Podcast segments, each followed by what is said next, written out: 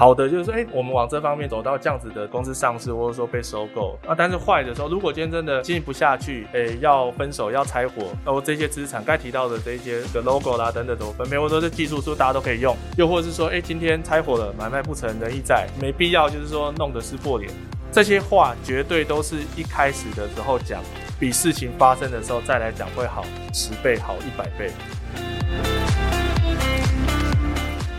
我会觉得说，创业其实它是一件很孤独的这事情。马斯克有讲过嘛，就是说，你如果是需要鼓励的人，那你不要去创业。哦，原因就在于说，就是创业是要对自己负责、对社会负责、对家的后方的负责，他的创办人责任很重，他是一个很严肃的这个意义。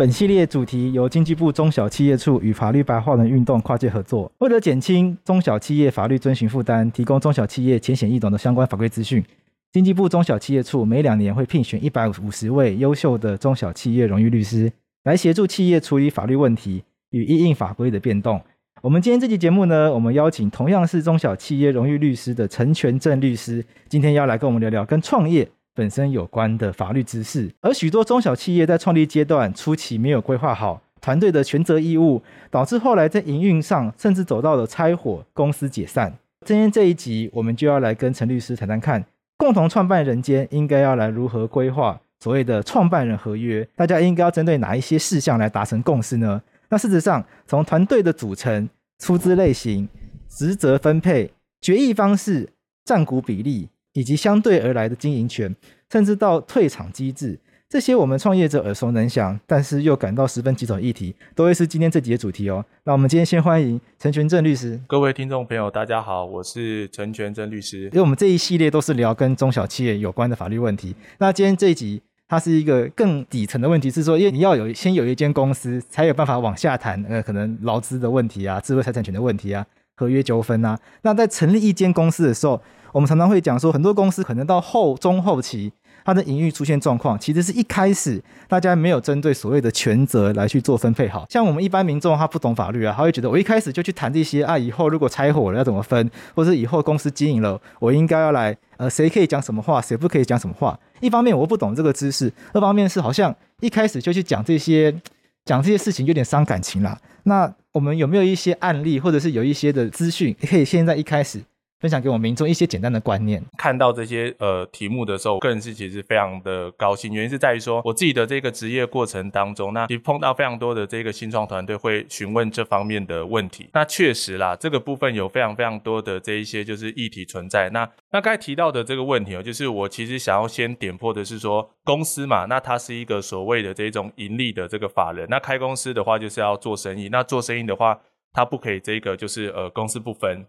因此呢，就是公司的这个团队，他在创立初期的这个权利义务，那就必须要说清楚。那当然一开始的时候，确实如贵智所讲的，成员有时候会碍于情面啊，那一开始就是呃都不讲，或者说没有说清楚。那在这样子的这个情况之下，如果后面事业没有做起来，因为没得吵，那那肯定算了。对，对。但是呢，很多的时候反而是说，哎，刚好有做出了一些成果，那这时候哈、哦，这个呃团员呢就开始会有一些就是利益考量的这个成分在。那这时候反而只会变得更难讲清楚，也非常非常容易发生相关的这个争执哦，这都是心里过不去的一个情况。我个人看这些案件的这个经验，我会觉得说，呃，起源这个问题绝大部分都在于人的这个部分哦，制度倒是中立的，所以的话，我想要从人的这个问题就是开始讲起。那该有讲到几个案例，我做个分享哦。第一个案例是说，就是这个创业团队，我们有碰过一个呃案例是说。彼此的这个创办人哦，他的这个股份的这个分配其实是过于平均的，可能都是呃四个创办人，那大概持股比例都是二哦哦哦哦，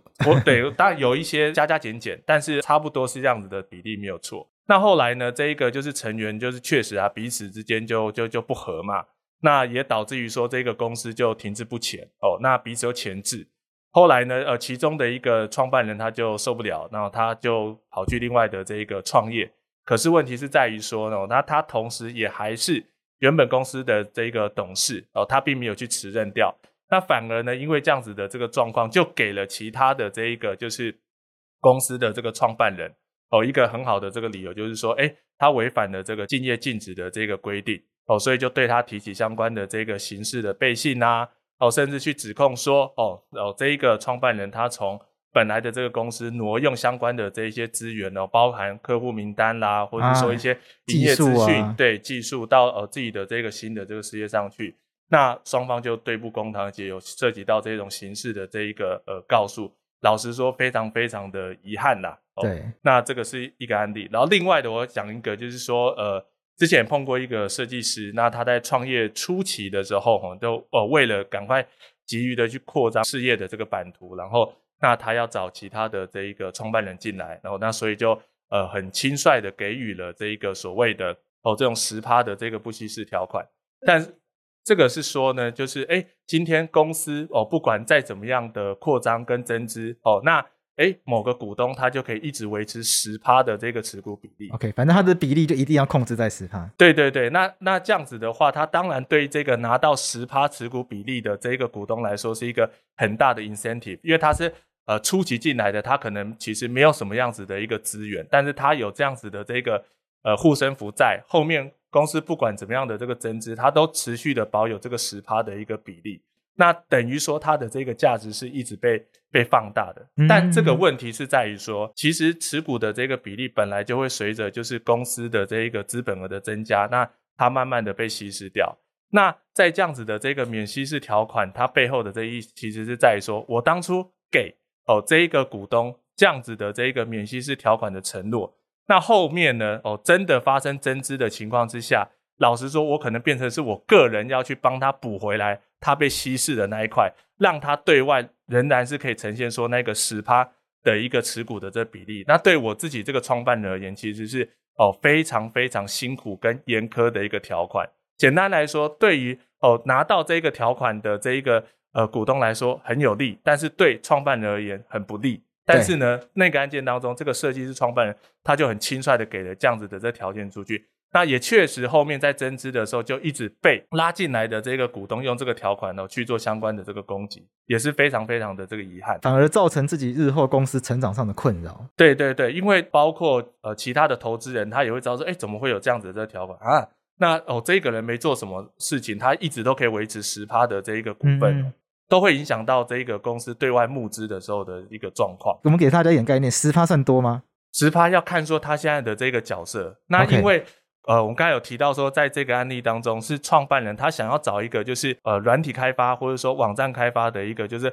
合作的这个角色进来，所以他就给予了这对方十趴的一个承诺。但重点是，对方其实他并没有实际上提出什么样具体的这个条件跟资源哦。就不值这十趴，对对对，所以要看说他到底做什么。但如果今天对方他是真的真金白银的出现金出资，那这个当然没问题，啊、就是看说他出资的比例嘛。对，但是实际有拿钱。对对对，对方他给的是一个空的，等于说他已经有点像是说，哎，你现在你进来帮我做事，我就给你这个十趴的这个承诺。这样子的话，当然看起来这个十趴其实是一个相当巨大的一个内容了。这样听起来就是在创业一开始。其实很多的权利义务，我们讲权利义务是法律术语嘛，就是其实彼此之间认知到我该做什么，你应该要做什么，那你应该要付出什么。那我回过头来，公司赚钱的时候，我可以分配到多少？一开始对于这些事情，我们都要有非常完整的一个讨论过。所以，那在创业初期的时候，我们要有什么样的一个创办的思维，我们的听众朋友才会去想到说，哦，那我开一间公司，找来这么多人一起合作。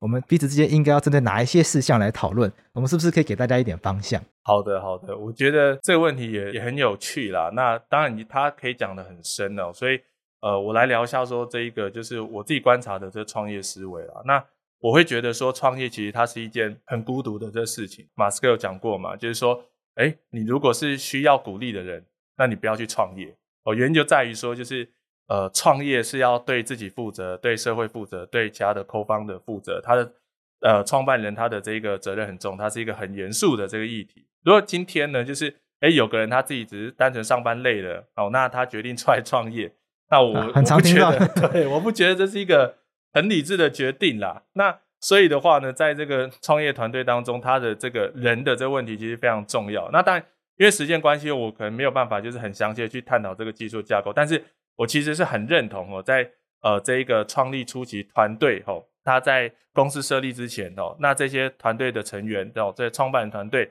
大家要好好的坐下来哦，那仔细探讨后续的这个权利义务哦，并且呢哦，最好是把这些条件哦都可以把它写下来，那后续就这样子去遵守。这个就是刚才贵司讲到的这个可能创办人合约、股东协议。那至于说里面要去谈些什么，我就来简单的这一个就是。也继续，我就再讲。好啊，好啊，一些可能比较具体，但是不要太难的方向。呃，不会，不会，不会太难。就是成立公司，它本来就是一个很复杂的技术嘛，尤其是公司规模越大，它涉及的法令可能会越来越多，涉及的人也多。对，对，对。那我想，我们今天是中小企业的话，其实应该可以从一些比较简单的方向，让大家有一个简单的思维。大概做呃四到五点的这个分享。好，好，那一开始的话，就是呃所有的创办人都会面临到的，就是说公司形态的这个问题。那当然，这个部分其实。它也没有到这么困难，那基本上大概就是有限公司、股份有限公司。那当然这里面还包含了这个闭锁性的这个股份有限公司。新增加的这个形态。没错没错。那之前的话还有一些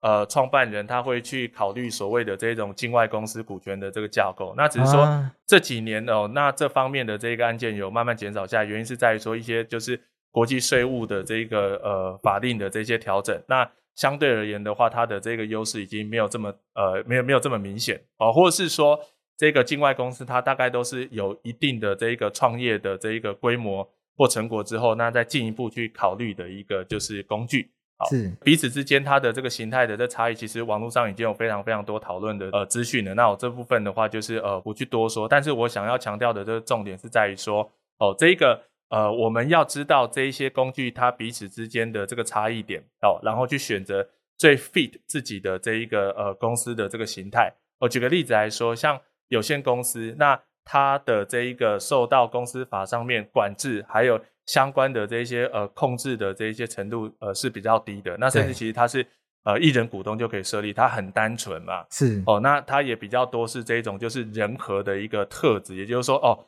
基本上面啦，股东讲好哦，那就就就说了算了。然后那董事也只能由这个股东所担任。对。可是呢，它的这一个重点也会反映在于说，就是有限公司的话，它的这个出资额的这个让，就是股东的出资额哦，就俗称的这个股份啊，那的这个转让其实是要呃，基本上是要得到其他人的这个同意的。对。所以这个会增加非常非常多的处分上面的这个难度。那有时候呢，在有限公司里面，股东吵架的时候，那往往双方就偏临在那边了，就是这一个股份也不好处理掉。嗯、对、哦，那这是有限公司的一个状况。那反过来呢，如果是今天我们提到的这一种股份有限公司，那相对而言，它是这一个股份自由转让哦，它有非常非常多的这些工具，而且相关的这些管制的这个规范都很完整。但同样的呢，就在于说，因为呢，它的这一个工具还有规范的这个细致程度也高哦。对于创办人而言，他要遵守的这一个成本哦，遵法的这个成本也随之的这个增加。嗯，哦，那当然哦，投资人的这角度来说，多半会比较喜欢去投所谓的股份有限公司嘛，因为可以比较明确真实的反映出哦，那他们投资的一个内容啦。那这些工具哦，那它当然也有一些转换的这个空间，就是要给自己的这一个就是创办人要去做实际的一个思考。呃，这边就给大家一些简单的观念。那大家对于如果成立公司要选有限公司、股份有限公司，甚至刚刚提到的闭锁型股份有限公司，甚至是到境外设立境外公司，这个可能就有这个税务上的考量。这些相关的概念，就请大家自己上网再做搜寻。我们今天给大家一个简单的 hints。对对对，那我们接下来还有哪一些其他的观念可以分分享给大家？好，那呃，刚才讲完了这个公司形态之后，就是接下来我们来讲一下，就是说那人的这一个议题啦，就是说创办人团队彼此之间的这一个权利义务。那很多呃创办人会碰到的这个问题哦，就是说在一开始的时候会想到说，诶，那到底我要找哪些共同创办人这种 co-founder 进来合作？关于这一点，我希望就是说，呃，其实公司的这个创办人可以自己先去思考，到底现在公司在这一步需要什么样子的一个资源，以及为什么要跟这一个人合作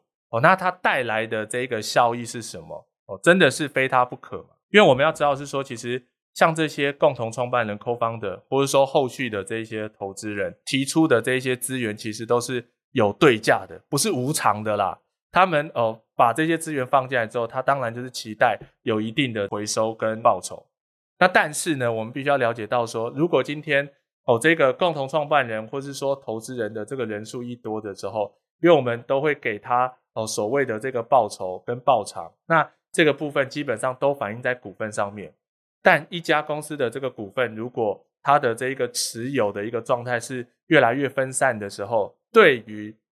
原本的这个创办人来说，其实是相当不利的，因为他不好去做相关的这个管理，而且重点是在于说，他的股份持股的比例已经慢慢的被稀释掉了，这代表的是说，他对于公司的这一个掌控权也随之的被牺牲或是稀释。那当今天这个创办人哦，他对公司的这个掌控权丧失掉的时候，其实公司未来的这一个走向是怎么样，他基本上面就没有办法控制了。哦，那我这边想要讲的是说，呃，其实我们看过呃一些蛮吊诡的一些案例啦，就是说，是诶有这一个创办人来问的是说，哎今天他的这个事业，其他的 co-founder 想来谈合作，谈的这个提供的这个资源，可能是说，哎今天。我有哦通路，或者说我有人脉哦，我可以去帮你去跟谁谁谁哦打打通关、打照面这样子。那我要求的这个代价呢，哦，那就是呃持股的这个数量跟比例。但是这件事情其实它是一个很笼统、很抽象的，而且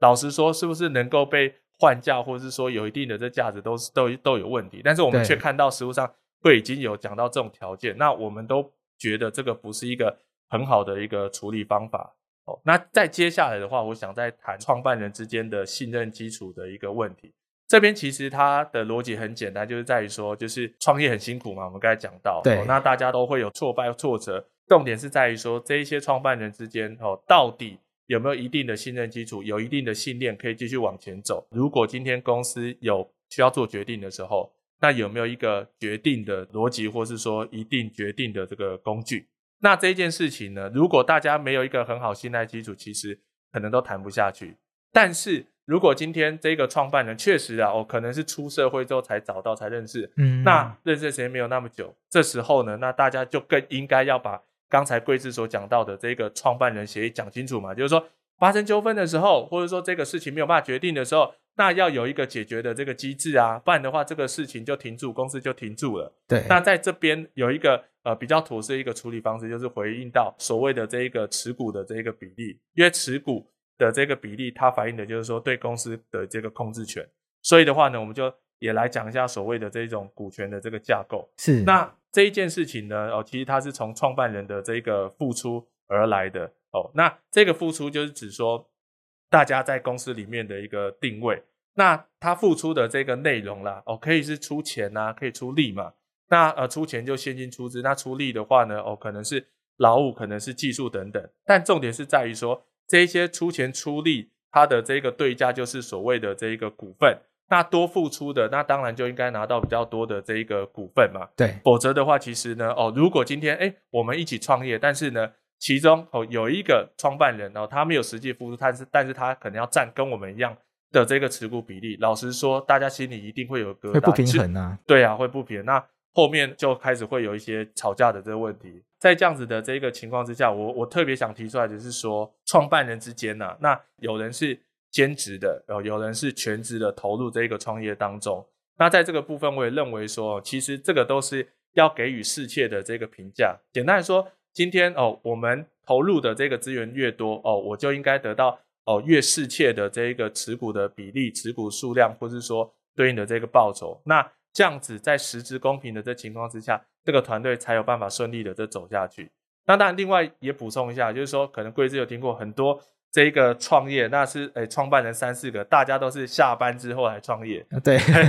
兼职型创业，对对对对对，就兼职的兼职型的这种创业，那表示什么？其实其实。大家都不看好嘛，所以不愿意赌，对，都是哎边做然后边看看。那在这种情况之下，我觉得啦，就是这样子的一个创业的形态要成功，其实相对来说是很难的。就是创办人你自己都没有投入的话，是啊，要怎么样期待把这个事业做起来？对对对，对呃，兼职创业这样子的一个人，并不是说不能够出现在团队里面，但是。至少这个主要的这个创办人而言，主力一定要是全职。对对对，至少自己要呃全全新的放在这事业上面嘛。因为为什么？因为一开始创业的时候，那老实说，我们最能够被牺牲掉的这个资源就是我们自己的时间嘛。我就尽量花时间呢、啊，反正我做起来，那后面可以反映在这这一个公司的价值和我的这个持股数上面。啊，但是如果连时间都不愿意花，我不知道说这一家公司的看点在哪里。对对，没错。就你自己都不看好自己的话。不要说其他投资者了，那消费者，对，消费者怎么会要要怎么信赖你的产品或服务？对对对对，我我觉得会变成是这样子的一个情况。是对，然后那再接下来的话，我我再稍微讲几个比较呃技术性的这个内容。好，就是说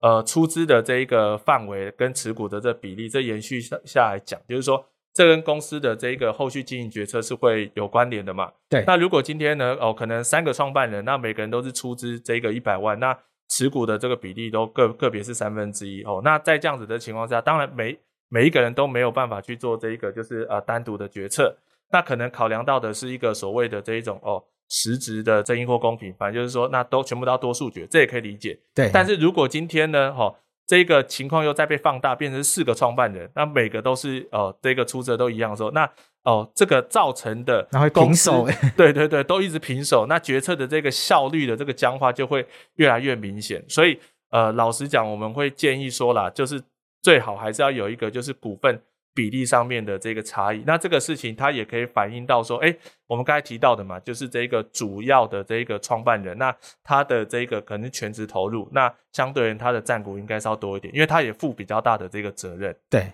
对，我觉得这是比较好的方式。然后再来的话是说，经营事项的这个决定哦，那当如果前面的这个持股比例已经没有办法处理的，也就是说，那大家强调啊，不管了，反正我们今天每个人的这一个就是呃出资的比例、持股比例都是一样的，好。那这个已经有预见，可能后面在决策上面会陷入僵局。那大家更应该一开始就讲好说，好，那不然这样子好了哦，可能贵智是在哪方面有这个专业，那权证在哪方面有专业，我们先把专业分工先定好。那在这个事项的话呢，哦，涉及到我专业，那我们一开始就有取得呃这样子的这个授权哦，就由我去执行。那分工好，就稍微可以解决掉哦前面。所谓的这种决策上面的这个僵局，就你不要什么事情都大家来讨论，对啊，大家分工一下，对啊，比如说在法白可能 podcast 就是听我的，对对对，那我们的脸书 IG，对，你就会听洛伊的，对，听我们的听众都知道，他们大概分分工大概是这样，对对对，然后那我可以帮你订便当这样子，订便当就订便当我，那你要我决定吃，你决定吃什么，大家吃什么，大家不要啰嗦，就就类似这样，就就不会吵架，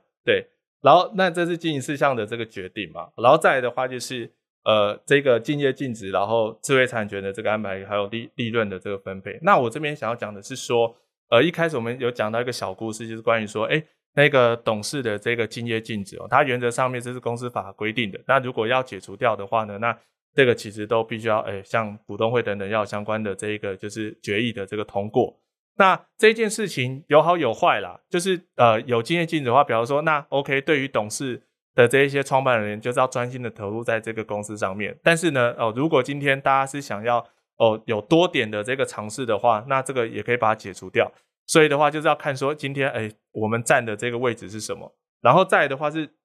这些产权跟利润分配。那这边我觉得重点会在于说，就是他一开始有把它讲清楚的话会比较好，不要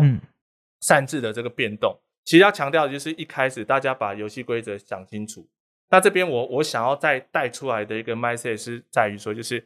呃，我非常建议创办人哦、呃，大家在一开始要开合作的时候，那大家静下心来想看说，今天这个事业对各位而言，到底、呃、它的这个终点会是什么？也就是说，今天我们开头了，那我们总是要想到一个终点嘛，那这样子才有办法连成一线。可能重点是说，那今天这个公司哦，最后有做起来，那会进入到这个公开市场，会 IPO，嗯，哦，那或者说，诶，我们希望就做起来，然后赶快被收购，我们再去往下一个哦，这一个就是呃创业的这个阶段走，其他的这个新的这创业走，这个都可以。但是重点是说，大家有共识的时候，知道说最后希望是什么样子的一个结束，那才知道说，诶，这中间要怎么走。哦，如果是要往 IPO 的话，好，那。可能在这个过程当中，大家就要有共识，是说，哎，会有一些比较高的这些合规的成本，要找会计师，哦、要干嘛干嘛，这些，不然的话，这个后面没办法。还有的话，那如果今天是要找，哎，并购，哦，希望说赶快被并购，我们获利出场。那这时候有投资人进来的时候，那这些创办人，你们就不要在那边吵啊，我们应该要往跟投资人达成合意为目标，你就不要站着一方，就说，哎，不管啦、啊，我我的利益要怎么样的受到分配，这样就谈不下去了。对，所以的话，其实。终点这部分，我觉得是要要需要去想。可是很多我们看到创创业团队是说，一开始在合作然后啊，反正没关系啊，先洗头啦，看洗多少，先冲再说。对对对对对，这样子的观念，我也是案件做一做，做了好几年之后，我才觉得其实这很重要。在管理学有一句话叫“以终为始”，先想好终点，对，对，对，再再开始出发。对，你要先想好最后要做出什么东西。对，在那个过程中，你才不会乱掉。对对对，没错没错没错，才会有一个就是比较明确的这方向。我觉得这样很重要。那我们创办人把这些东西都搞清楚，先有共识，然后公司也。越来越做越大，那接下来就会有另外一个问题是，开始市场上会有其他投资人，他们想要来投资我们，他可能很支持我们做的事业，或者是他看到我们一些前景，他会希望我们来投资，或者是可能只是我们公司为了扩张，也会有资金上需求，就开始去找所谓的创投啊，什么可能天使基金啊这一类的东西。那我们在这一类型遇到需要募资或投资的情况下面，我们要怎么样回过头来保障我们这些创办团队自己的权益？因为他们资金进来，我们的股权势必某种程度上会变稀释，会变小嘛。那我们又很怕出现像 Steve Jobs 被自己公司开除的状况。对，那他当然很后来很幸运他回来，可是也有很多人是回不去的。那我们要怎么样去保障自己的权益？那在这个减缓稀释速度这一件事情上面呢，就是呃，大概是这样，就是说，它考量点是在于说。到底今天这一个呃股份的一个数量，这个分母够不够大嘛？那如果今天哎我们创办人的这个持股的这个数量股数是很大的，那后面呢这个增资的这个发行哦，尤其是在溢价的情况之下，那呃他这个投资人所拿到的这个股数哦，那哦也许在一开始的时候，我们一股是呃用一元的这个面额去发行的，但是后面。诶，这个投资人，那他是哦一股哦，但是已经是溢价到二十元或三十元，那是二十倍到三十倍的这个差距。那这样子可以减少说哦，我们这个持股数量的稀释，因为等于说他的这个金额都被那个溢价吃掉了嘛，他拿到的这个股数是没有这么多的。就同样花二十万元，假设啦，对对对，我们可能可以买二十万股，对，他就有两万股。或是一万股，甚至一万股，这个持股比例是看那个股数嘛，所以以刚才贵这例子来说，那就会变成是二十比一。对对啊，那对于我们创办来说，这个还是很强啊，几乎没有这个控制权的这个影响嘛。对，我们就占了二十一分之二十嘛，那它占了二十一分之一啊。哦，那所以这个是股数哈，都都以股数为为重哦。这边可以再延续下去的是说，就是公司在创立的时候，因为这个股数它涉及到的是所谓的这个资本额跟所谓发行的这个面额。如果今天公司的这个创立的这个资本额是没有很高的哦，可能五十万、一百万，那这样子的这个金额的情况之下，那我们其实就会比较建议创办人的这个团队，好，那这个呃股数。它的这个就是票面的这个金额，就我们就不要用十元了，我们可以用低面额，甚至是无票面金额股的这个方式去做。哦，像刚才提到的这一个就是每股一元，那都很大家都很好啊，因为重点还是在于说这个数量的这个呈现嘛。我的这一个股数持有越多，那我后面越有比较多的这个资源可以减缓被稀释的这个速度啊，去抵抗这个就是呃投资人他的这个所谓的这一些投资还有溢价嘛。所以一开始我自己的这个。股数一定要大啦，哦，那再来的话就是后面每一轮的这个估值的这个成长，那估值也很重要，那又要去去去衡量说，哎，今天这一个公司的这个价值要怎么去做做做认定？对，那以及对应的就是说在溢价的这个部分哦，那适当的这个就是拉抬溢价哦，那给予这个投资人哦，那相对他的这个投资的这个金额，但是换到的这个股数是比较少的，那这样子就可以就是有效的去。维持哦，创办人对于公司的这个经营权。那当然，不管怎么样，随着呃每一轮的这个呃投资的这个增加，它呃这个还是会有稀释嘛。比如说，本来我们是二十，但是后来变成是二十一分之二十，还是有慢慢、嗯、对慢慢有有变少的。那当然，我们我们刚才两个讨论的那情况，那是呃其实对创办非常非常有利。对，但实际上面可能呃条件也许不会拿到这么好，所以它的这个稀释确实是呃存在的。那在这种外部投资人逐渐加入的这个情况，股权结构会分散，这个其实是非常非常正常的，而且会越来越明显。所以的话，我们觉得重点应该是放在说啦，呃，也要去了解到说这一个创办人如何持续的掌握公司的这个控制权，否则的话，确实就会像盖贵子有提到的这一个，就是呃，Steve Jobs 他被呃，他是一个他是创办人嘛，但是呢，后来他被这个苹果的这个董事会 fire 掉，这样子的一个窘境。对啊，那在这种情况之下，其实呢，我们也可以用哦这一个发行特别股的这一个方式哦，那去做相关操作，比如说给这个投资人那同股不同权嘛啊，或者说他的这个表决权是有限制，或者说甚至是诶我们这个呃创办人团队的这一个股份有比较多的这些表决权等等，这都是一个维持控制权的这个方式。那我们刚才有讲到说所谓的这一个特别股，那特别股其实呃贵这边也知道说。呃，这个二零一八年之后，其实公司法都已经有相关放宽了，对，没错。哦，所以其实目前的话，它在设计上面哦，有非常非常多的这一些就是呃放宽以及可以灵活的去做运用。那当然这个部分的话，基本上我们看到的情况都是说，投资人他会提出比较多的一些要求啦。哦，那重点是在于说这个程序或者说投资人提出的这个条件哦，我们要呃仔细的这个去看过，甚至其实老实讲，如果已经出现了哦，公司已经出现了这种投证的这议题的时候，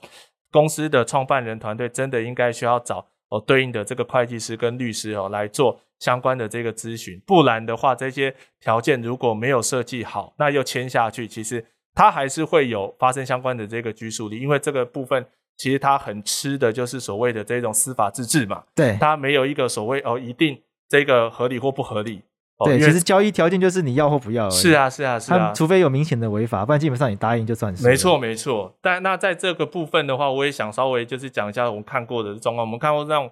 投资人会提出说什么，他要下一轮的这种优惠的这种认购条件，那这个都还算是工具上面可以操作的。可是我们看过。的也有像什么，像是这些对赌条款、反稀释条款，甚至要创办人个人的这个名义的这种买回协议。也就是说，诶，我今天我投资人投你，可是呢，你要承诺我说我要让这个公司多久内，比如说，哎，公发，或是说这一个就是 IPO，那没有做到的话，呃，你个人要把投资人的这个股份哦要买回去，这种个人的这种对赌，那这个我们其实都看过。那老实说。这个对于哦，这个创办人而言就非常非常不利，因为他等于是投资人把呃自己的这个投资风险已经转嫁到这个创办人身上。公司做不起来的话，他还是可以把钱拿回去，变成我要把钱还给他。没错没错，公司赚钱了，诶，那投资人出场；而公司没赚钱，那那投资人去主张说公司创办人的这个买回的这个条款，然后对赌的这个条款。这个老实说，呃，这个真的要看清楚，因为不然的话会回到该贵志所所所讲的嘛，就是哎后事后再说，等于说啊这个条款不公平呐、啊。对，老实说这没有什么公不公平啊。对，商对啊，这个商场就是这样子去做操作。法官只会说，那你自己就要答应这么大风险的东西，你反正就要自己承担。是啊是啊，对，对啊，法律又没有说不可以这样规定。对对对，法律只会说这个规定违法不公平。可是他不会说，因为你这规定很笨，所以我就无效。他不会这样子。对啊，尤其是这个又比较没有涉及到这一种就是强制法，比如说这也没有什么消保法问题、啊，对，也没有公共利益的问题。对对对对对，所以我老实讲，这个会很可惜啦。对，很难，这基本上可能就很难处理了。没错，没错，没错。那最后要提醒的是说，就是呃，这个投资的结合，其实它就是一个，它重点是利益的这个考量。那很多时候就是我们发现说，创办人想的会比较理想一点，但是重点是投资人其实他不笨。我们不可能一方面要拿他的钱，然后什么条件又都不给他。对对，尤其在后面的这些专业投资出现的时候，VC 啊等等会越来越明显。所以呢，这时候除了我们给他的这一个就是股份作为对价之外，其实也可以灵活的运用相关的这个条件，比如说可能适当的这一个就是董事的这个席次啊，或者说呢给他呢就是呃一定呃参与哦公司的这一个就是营营营运的这一个就是呃条件跟机制，就是部分啦。那这些都可以就是活用哦。那在这样的这个情况之下呢，比较呃可以哦让这一个公司持续的就是往正确方向走，就是说迟早要去学习说跟这个投资人互动哦，良好的互动，这是对于创办人而言一定要去学习的一个课题啦。那有一些公司可能他不一定是公司经营不好，但是可能团队相处不下去。那有一些他想离开嘛，那如果一般员工就递个辞职信，然后预告期间到了就可以离开。可是如果他已经是股东，是所谓的这个创办人团队计划，那可能他的离开离场的过程会更加的可以被严谨的对待。那在这部分的话，我们有没有可能在一开始就去约定好说，未来假设有人不干了，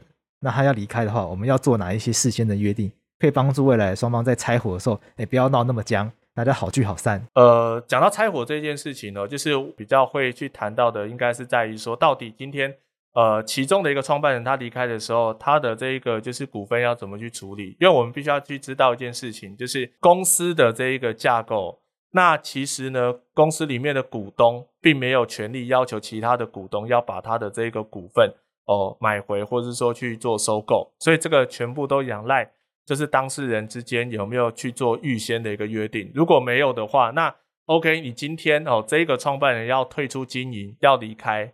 那他但他的这个股份其实还会留在公司。那老实说，那这个部分呢，最后往往就很难就是善终了。原因是在于说，他也不参与公司的这个经营，可是呢，他又借由股份哦，他去行使股东的这个权利，比如说一天到晚就要求说要去检查簿册啦，行使股东权啊，然后表示异议啊，这个又非常非常的麻烦。那公司就为了这种事情去疲疲疲于奔命。对，那实在没必要。所以一开始其实可以把这个部分就退场机制的这部分跟讲好，就是说，诶，也许在一定的条件之下，可以用当时的这一个就是呃他的这个出资额这样子的一个对价，或者说可能再多加一点点，然后呢这样子买回哦这。都是一个就是比较好的这个解解套的这个方式。那等一下那个智慧财产权的部分怎么办？比如说像法白，成立到现在，法白这个可能这个品牌有一定的价值。对。那拆伙的时候，就会有人想，那我可以把它带走吗？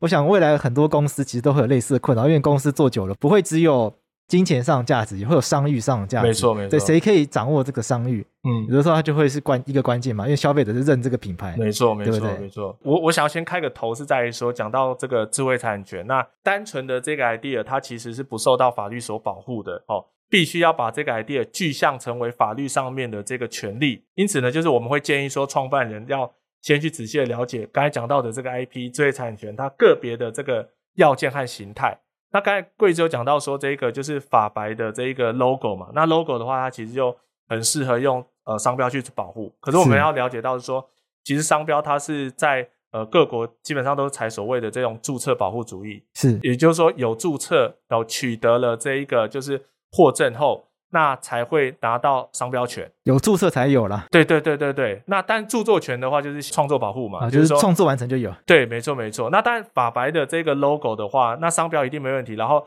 那其实它的这个图案也有一定的这一个就是设计，也可以去主张所谓的这一个著作权。没错没错。哦，对。那如果今天是这一种创办人哦，他跟公司比较是所谓的这一种就是平行的这种关系，那他的这一个创作的这个内容哦，他未必。或者说他的 know how 未必哦，直接就是公司所有，所以的话，在这时候我们就会建议说，哎，今天创办人我们在想的这一些就是 know how 商业模式，甚至该提到的可能这个法白的哦这些 logo 啊等等，那到底这些权利要放在哪里？放在个别的这个创办人身上，那这样子会导致的这结果就是所谓的这一种很紧张的一个关系啦。哦，为什么？因为哎。这个权利哦，那今天你不让我用，我的也不让你用，那公司又进行不下去了。所以其实比较中性哦客观的一个处理方式，还是尽可能把这些资源都灌注在这个就是呃公司身上。比如说商标就是呃登记为这个公司所有，对，那这样子后面在使用上面也比较单纯。为什么？因为其实呢，哦这一些 IP 或者说无形资产的这一个获利或所创造出的价值，最后都还是要。反映在公司，那公司的这一个就是盈余的这个分派，又还是分配给股东嘛？所以其实大家的这个思考面向是一致的，啊，那又可以去处理掉刚才提到的这一种恐怖平衡嘛？对，所以这是比较建议的方法啦。那我们最后想要再跟陈律师聊一下，就是说我们常常听到有一些创业团队，他们会希望有一些股东用技术股的方式来去处理，因为有些股东可能拿不出钱，但他有很好的技术，技术股这件事情的话，我们要怎么样来处理会比较好？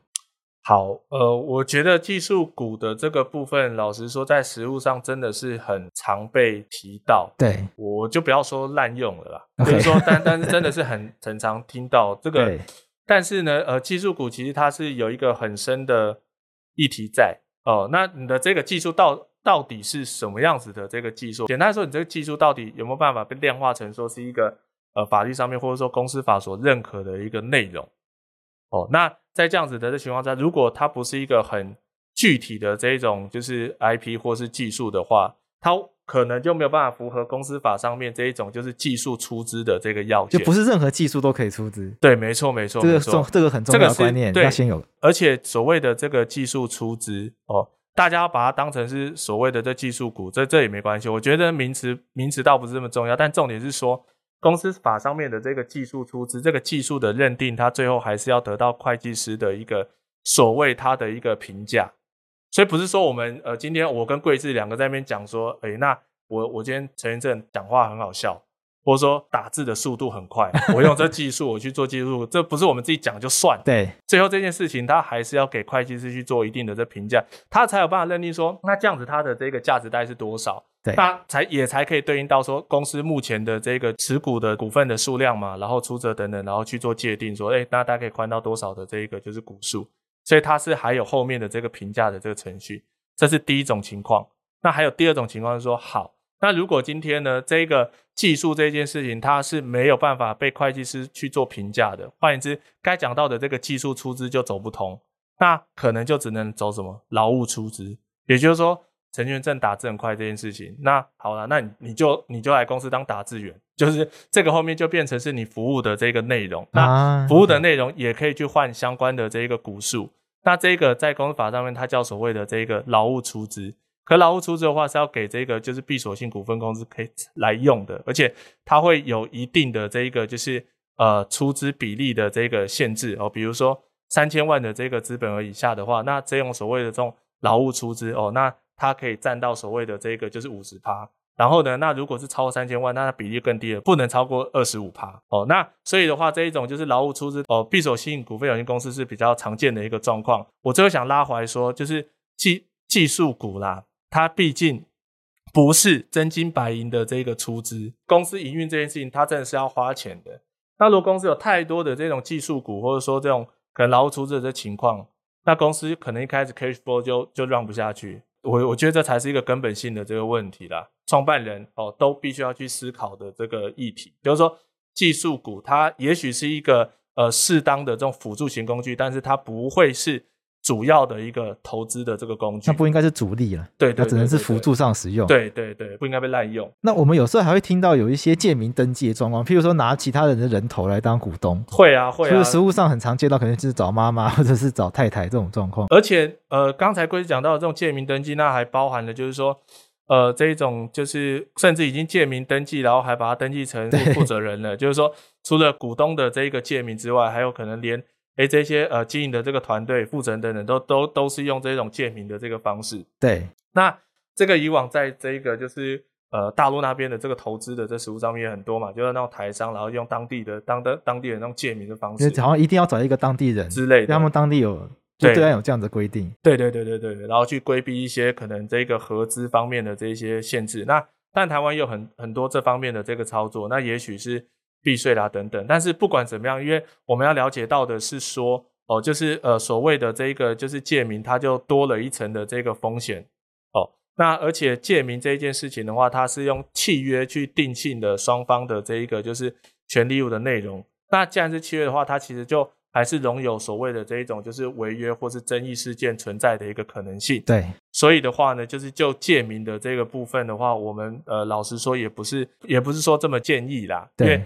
它就是充满了这一个就是比较多日后的这个不确定性。我们都会去呃思考说，为什么今天你会想要借名？OK，理由是什么？对啊，那你只是去听人家说，哎、欸，有这个借名登记，然后这样子好像不想负责任、啊、哦。那问题是说，哎、欸，你。你为了不想要去负这个责任哦，那你要去冒这样这么更大的这个风险，比如说，哎，后面那个呃人头这边他就不愿意去做相关的这一个就是转让哦，或者是说这一个就是盈利的这些分配哦，不转出来，那不是很麻烦吗？对对啊，所以这个部分我倒觉得有时候都是一些可能一开始的这观念没有弄清楚啦。所以其实我们回过头来，公司法本来就已经提供我们很多的工具了。那我们对于公司法如果有更多完整的了解，然后在创业初期如果最好就咨询律师、咨询会计师，把这些事情都弄清楚。然后创办团队之间对于彼此的权责分配啊、经营权啊，然后甚至可以考量到说未来如果有投资者或者有募资需求的时候，大家该如何来讨论。然后在创业初期，也将最坏的状况设想清楚，就是我们未来面临要拆伙的时候，大家要怎么样好聚好散。我有的时候都觉得律师的工作就是。直接看最坏的，对，最坏的就是说，我们可能就是好坏都要看。好的就是说，哎，我们往这方面走，走到这样子的这一个就是终点也好，公司上市或者说被收购。对。啊、但是坏的时候，如果今天真的经营不下去，那诶要分手要拆伙，那这哦这些资产该提到的这些个 logo 啦等等怎么分配，或者说这技术是不是大家都可以用？对，反正就各各立门户嘛。又或者是说，哎，今天这一个呃拆伙了，买卖不成仁义在哦，没没必要就是说弄得撕破脸。这些话绝对都是一开始的时候讲，比事情发生的时候再来讲会好十倍，好一百倍。对，因为在事情发生的时候，大家大家的想法已经不是当时的这个想法，当时就是还要开始做嘛，所以这个没关系啊。但是到后面已经掺杂了很多这种利益或者说这种情绪的这个因素在，已经没有办法好好，大概就没办法沟通，非常非常可惜。